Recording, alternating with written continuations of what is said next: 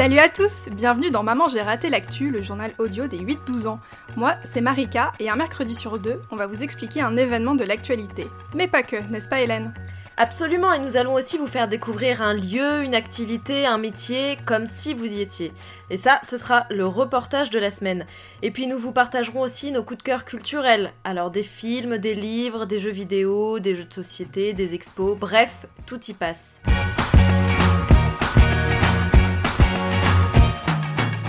Bonjour à tous chers auditeurs, nous sommes ravis de vous accueillir pour ce quatrième épisode depuis la rentrée. Alors au programme de cette semaine, un atelier brico-récup, puis nous répondrons à la question de Rila et Shaima, est-ce que l'école est obligatoire? Bah oui, c'est une bonne question ça Marika. Oui alors je vous préviens tout de suite, la réponse risque de vous décevoir si vous aviez décidé de partir en vacances toute l'année. Et pour finir l'émission, je vous parlerai de Big Flo et Oli, je sais que vous les aimez bien, et eh bien bah, j'ai regardé un film sur eux et je vais vous dire ce que j'en ai pensé. Alors pour commencer, je vous emmène faire un petit tour dans vos poubelles afin de réfléchir à ce que l'on jette. Marika, est-ce que tu jettes beaucoup, toi? Eh ben, sache que j'ai quand même beaucoup réduit mes déchets et mon gros problème c'est les épluchures de légumes. Parce que j'habite dans un petit appartement et je n'ai pas de compost. Donc on va dire que les moitiés de mes poubelles sont remplies d'épluchures et c'est un gros problème que j'aimerais bien régler. Mais oui je fais attention. C'est quoi le compost Marika? Alors, le compost, en effet, mais tu as bien raison de, demander. Alors, le compost, c'est donc un endroit où vous pouvez mettre vos épluchures de légumes, vos coquilles d'œufs et aussi votre papier journal. Et ce compost, il permet de faire de la terre. Et cette terre, elle peut aussi nourrir des vers. Et dans ce cas-là, ça s'appelle un lombricomposteur. Donc en fait, les déchets, ils se dégradent naturellement et ça vous fait bah, du coup de la terre pour euh, bah, planter euh, vos légumes euh, et vos fruits si vous avez un potager. Ou alors, et eh bah, vous nourrissez des, petits vers. Ou comme moi, faire pousser ses courgettes et ses tomates sur son balcon en plein Paris. Et oui, ça fonctionne. Voilà, non, non, mais en effet, et elles sont très bonnes d'ailleurs, j'avais goûté tes tomates, elles sont excellentes. Oui, je, j'avoue que je, suis assez fière de ma production euh, locale et biologique. en tout cas, c'est très bien de faire attention, Marika, je te félicite, parce qu'en France, chaque habitant jette en moyenne 354 kilos de déchets par an. Alors, un déchet, euh, c'est ce qui reste une fois que vous avez utilisé l'objet qui vous intéresse. C'est par exemple le carton d'un jouet, c'est l'emballage du paquet de jambon, ce sont les pots de yaourt, ce sont les bouteilles, enfin bref, vous avez compris l'idée. Le problème de ces déchets, c'est que si on les laisse dans la nature, ils risquent de polluer la terre et l'eau. Il y a quelques jours, j'ai assisté à un atelier brico-récup. Le but étant donc de faire du bricolage à partir d'objets récupérés. Mais avant de se mettre aux travaux pratiques, nous avons réfléchi à la durée de vie des déchets dans la nature. Par exemple, c'est à la mode en ce moment, les masques chirurgicaux. Combien de temps avant qu'ils ne se dégradent dans la nature, à ton avis, Marika? J'ai un peu peur de la réponse, mais je pense que, imaginons, je jette un masque, ce que je ne fais pas, et eh ben je pense que quand je serai morte, il sera toujours pas euh, parti. Exactement, et euh, les enfants de tes enfants de tes enfants, euh, ce sera pareil, parce qu'en fait, le masque, le masque, il met environ 450 ans à se dégrader. Un sac en plastique, c'est pareil. Euh, un chewing-gum, ça met 5 ans à se décomposer. Alors bon, pensez-y avant de le jeter n'importe où. Et l'un des grands vainqueurs, c'est le verre. On sait qu'il résiste plus de 4000 ans, puisqu'on en a, on a retrouvé des bouteilles en verre intactes dans les pyramides d'Égypte. Mais voilà, peut-être qu'il dure encore beaucoup plus de temps, on ne sait pas. Ah, toujours un petit peu d'histoire euh, dans tes reportages, euh, Hélène. Ah oui, écoute, j'ai toujours aimé l'histoire, alors j'essaye de, de vous en distiller par petites touches. Alors ces déchets, on peut les recycler, bien sûr, mais il y a une autre solution, on peut aussi les réutiliser, pas sous leur forme actuelle, mais en les modifiant pour en faire un nouvel objet. Alors je vous emmène découvrir euh, tout de suite cet atelier de travaux manuels réalisé à partir d'objets récupérés. On commence avec une canette d'une célèbre boisson gazeuse de couleur euh, marron. Je sais pas si tu vois à peu près de quoi je parle. Un truc avec du cola, quelque chose comme ça. Et c'est Marie qui s'en charge. Bon alors pas toi, hein, Marika, ah. mais euh, celle qui était à l'atelier.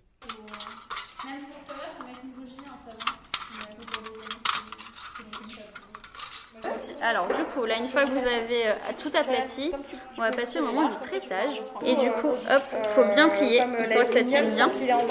Et du coup, là, on enchaîne. Hop, celle-là au-dessus de ces deux-là, sous la troisième, et jusqu'à finir le tour. J'ai découvert la maison euh, l'écologie la semaine dernière sur un atelier euh, sur des carnets avec du papier recyclé. Ça m'a bien plu euh, ce que j'ai réalisé la semaine dernière, ça m'a motivé à continuer.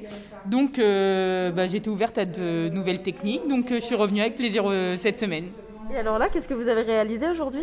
Alors, on a utilisé à partir de canettes, euh, alors c'est soit des vides poches, euh, un petit bougeoir. euh, Et ça vous a paru compliqué à réaliser? euh, non, on est bien, on a été bien accueillis et euh, ça s'est fait euh, simplement, je sais pas, mais euh, en tout cas, je suis assez contente du résultat. je trouve ça sympa. euh, c'est des objets qui ont déjà du vécu, donc euh, Alors il va finir où cet objet chez vous? je pense sur euh, ma table basse ou sur un comptoir avec des petites bougies.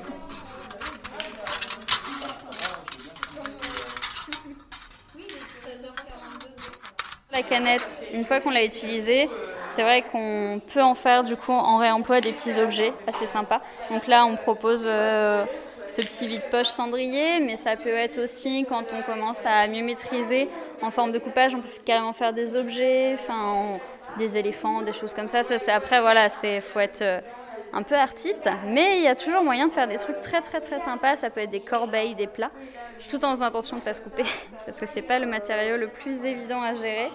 Ah, il y a un petit bug quelque part. Je sais pas ce que j'ai fait par là. c'est- Je crois qu'il y en a. En fait, il y en a certains que j'ai pliés dans un sens. Ah, un déchet qui est abandonné, combien de temps malheureusement il met à se dégrader Certains sont infinis, comme la pile. Et cette canette, là, par exemple La canette, euh, c'est 300 ans. Voilà, donc si la canette, vous la laissez dans la nature, malheureusement, elle mettra tout ce temps-là à, à vraiment être rouillée euh, complètement. Et donc à disparaître. Là, on- moi, je conseille de faire des doubles nœuds pour que ça tienne mieux. Alors là, on va trouver un atelier donc euh, tawashi. Mais le tawashi, c'est quoi? Les tawashi, en fait, c'est de la récupération de tissu qu'on va euh, noter et entremêler, tisser. Et ça va donner du coup une éponge qu'on pourra relaver en fait, puisqu'à la base c'est du tissu. Donc ça passe en machine sans problème. Et ça évite d'utiliser les éponges dites conventionnelles. Euh, Dis-moi, qu'est-ce que tu es en train de faire là Ça, là, j'ai fait un, tissage. J'ai mis d'abord d'un clou à un autre. Et en fait, je suis passée en dessous, au-dessus, en dessous, au-dessus. Et après, ça m'a donné euh, ça- euh, ce que je suis en train de faire. J'ai pas encore fini, c'est un peu compliqué. Bah, ça me plaît beaucoup. Et alors, c'est quoi ces tissus en fait Ces tissus, c'est euh, du tissu qu'on a récupéré. Bah, ça, ça peut être des collants, des chaussettes, des cache-cous, des bonnets. Ça peut être un peu tous les styles de tissus qui soient un peu élastiques. Ok, et alors ça va te donner quoi à la fin? Une éponge un peu, ça va me donner. Comme ça, tu pourras faire la vaisselle euh, tout le temps. Euh, non, ce sera pour ma maman. Comme ça, elle fera la vaisselle.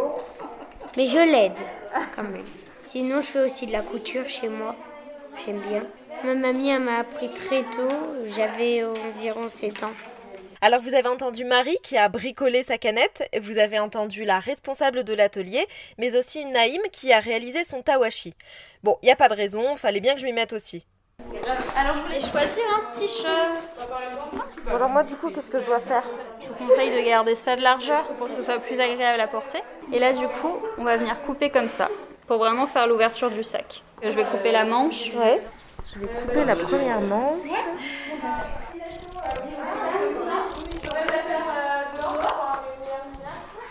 Donc pareil de l'autre côté.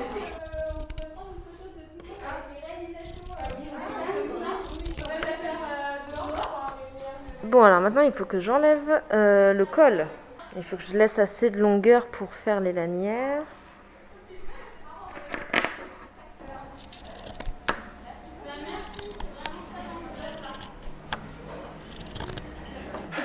Je me demandais si j'ai si pas fait les, les anses trop larges, non? Ça c'est vous, c'est une question de, de goût. Euh, Maintenant il faut que je fasse des languettes euh, au bas du t-shirt pour faire des nœuds pour fermer mon sac en fait. Parfait, c'est à chaque fois celui du dessus avec celui du dessous et puis tu fais à la fois Il faut faire des doubles nœuds, si j'ai bien compris. Ou en tout cas, c'est très agréable à faire. C'est rigolo, ça fait une petite, euh, une petite activité manuelle. C'est chouette. J'aime bien. Hop, alors je viens de terminer de nouer le bas de mon t-shirt.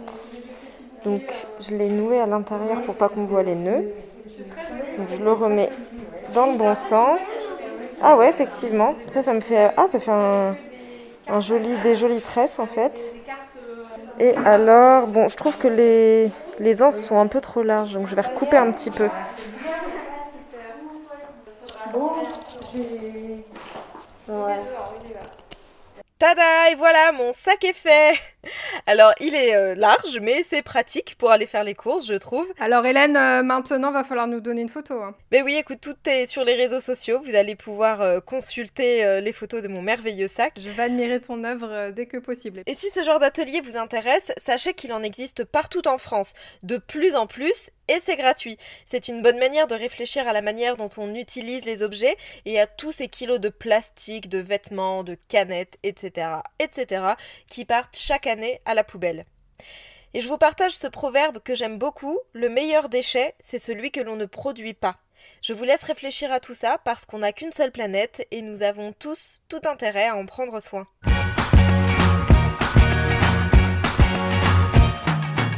Chaque semaine, un jeune auditeur comme toi nous pose une question. Notre mission, trouver quelqu'un pour y répondre.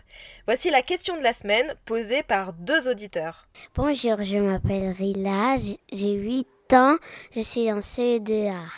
Ma question c'est est-ce que l'école est obligatoire? Bonjour, je m'appelle Shaima, j'ai 8 ans et je voulais vous poser une question.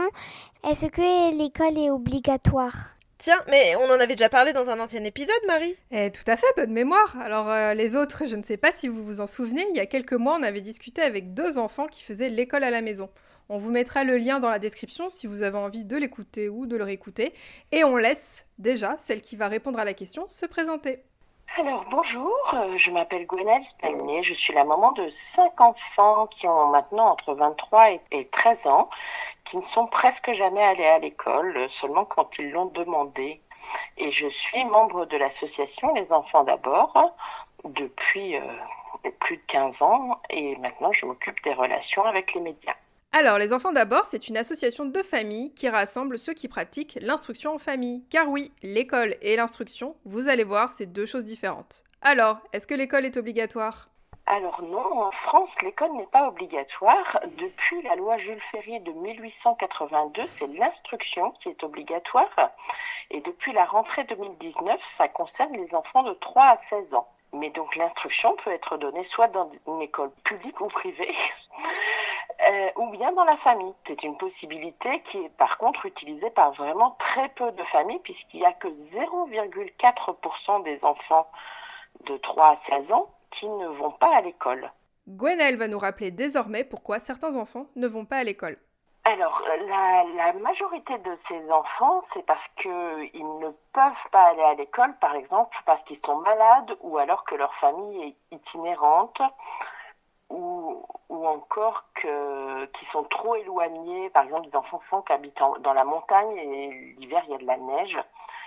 Et par contre, ensuite, il y a des enfants qui, n'y vont pas, soit parce qu'ils sont déjà allés à l'école et qu'ils étaient en souffrance, et donc que les, les parents ont fini par euh, les retirer de l'école. ça peut être souffrance, soit parce qu'ils subissaient du harcèlement, parce qu'ils étaient vraiment pas bien, ou alors pour les apprentissages qui sont en difficulté, parce qu'ils n'apprennent pas au même rythme que la moyenne, euh, ou alors au contraire qu'ils ont des facilités et qu'ils s'ennuient beaucoup à l'école et quelquefois qu'ils font le pitre parce qu'ils apprennent très facilement. Euh, donc il y a un peu de tout. Et puis il y a aussi des parents qui ont décidé qu'en fait leurs enfants auraient le choix, euh, qu'ils peuvent y aller ou ne pas y aller, suivant ce qu'ils, préfèrent. Et, c'est parce qu'ils ont envie qu'ils puissent apprendre à leur rythme. C'est, moi le choix que j'ai fait. Euh, mes enfants peuvent on se trouve idiot d'apprendre la même chose sous le prétexte qu'on a le même âge et de la même façon parce qu'on est dans la même classe. Euh, et donc, on laisse les enfants, donc, quand on fait ce choix-là, on laisse les enfants vraiment libres de leur rythme. Les, les méthodes peuvent être très différentes. On peut faire euh, soit euh, la même chose que le programme scolaire, soit se baser sur des pédagogies autres, Montessori, Freinet ou autres, soit vraiment laisser libre les enfants ils apprennent ce qu'ils veulent, comme ils veulent, quand ils veulent. Juste, ils doivent avoir pour objectif, puisque ça c'est la loi, d'avoir, de maîtriser le socle commun à 16 ans. Marika, pourquoi tu as décidé de nous parler de l'école à la maison aujourd'hui? Eh bien parce que d'ici quelques mois, les choses pourraient changer pour ceux qui font l'instruction à la maison. Gwenelle nous explique tout cela. Alors, donc malheureusement, le, 2 octobre, le président de la République a annoncé qu'il voulait interdire l'instruction en famille, ou plutôt le limiter aux enfants euh, vraiment malades qui seraient vraiment dans une incapacité totale d'y aller. Et les familles qui ont fait ce choix, elles trouvent ça complètement liberticide, quoi, parce qu'en fait, un enfant qui est vraiment en souffrance, il serait quand même obligé d'y aller. Et toutes les familles qui ont fait ce choix, quelquefois, avant d'avoir des enfants, moi, je savais que ce serait le cas, avant d'avoir des enfants, je savais que je leur laisserais le choix. Et on a quelque part organisé notre vie autour de, ce choix. C'est un choix de vie, vraiment, de laisser les enfants libres. Et même si les miens sont plus vraiment concernés, parce que le dernier, il restera deux ans, si, l'école devenait obligatoire à la rentrée, il lui resterait deux ans et on trouverait des solutions. Mais en fait, mes grands qui sont pas allés à l'école, ils veulent pas mettre leurs enfants, leurs futurs enfants, puisqu'ils en ont pas encore, mais ils veulent pas les mettre à l'école. Ils ont envie de leur offrir la même possibilité. Donc, euh, on est plein de familles dans ce cas-là, euh, même si euh, on est en fait très peu de familles on regarde de l'ensemble, mais, on est quand même beaucoup de familles. Euh, Emmanuel Macron a dit à peu près 50 000 enfants.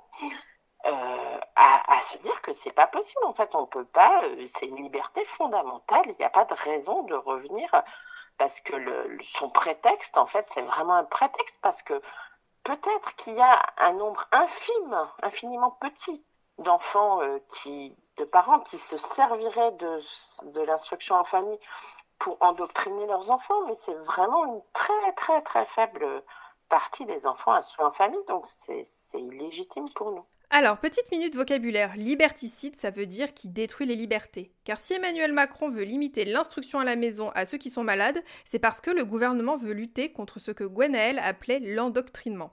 Alors, endoctriner, c'est faire adopter à quelqu'un ses opinions, ses valeurs, qui sont euh, la plupart du temps contraire à celle de la France. Alors si cela peut exister pour une poignée d'enfants qui font l'école à la maison, les associations de famille, elles sont en colère car elles ne se reconnaissent pas dans ces accusations. En gros, c'est comme si euh, moi je te disais, euh, dans ton groupe de copains, il y en avait un qui n'était pas très sympa et que du coup on disait que tout le groupe était méchant. Pour les associations qui défendent l'instruction à la maison, Emmanuel Macron fait une généralité. Alors l'association est donc bien décidée à se battre pour que les enfants concernés puissent rester faire l'école à la maison. On vous partagera les comptes des réseaux sociaux des enfants d'abord si jamais vous voulez suivre cette actualité. Si tu as d'autres questions, envoie-nous un message audio avec ton prénom, ta classe, ton âge et ta question à maman-j'ai-raté-l'actu@gmail.com. On y répondra avec plaisir.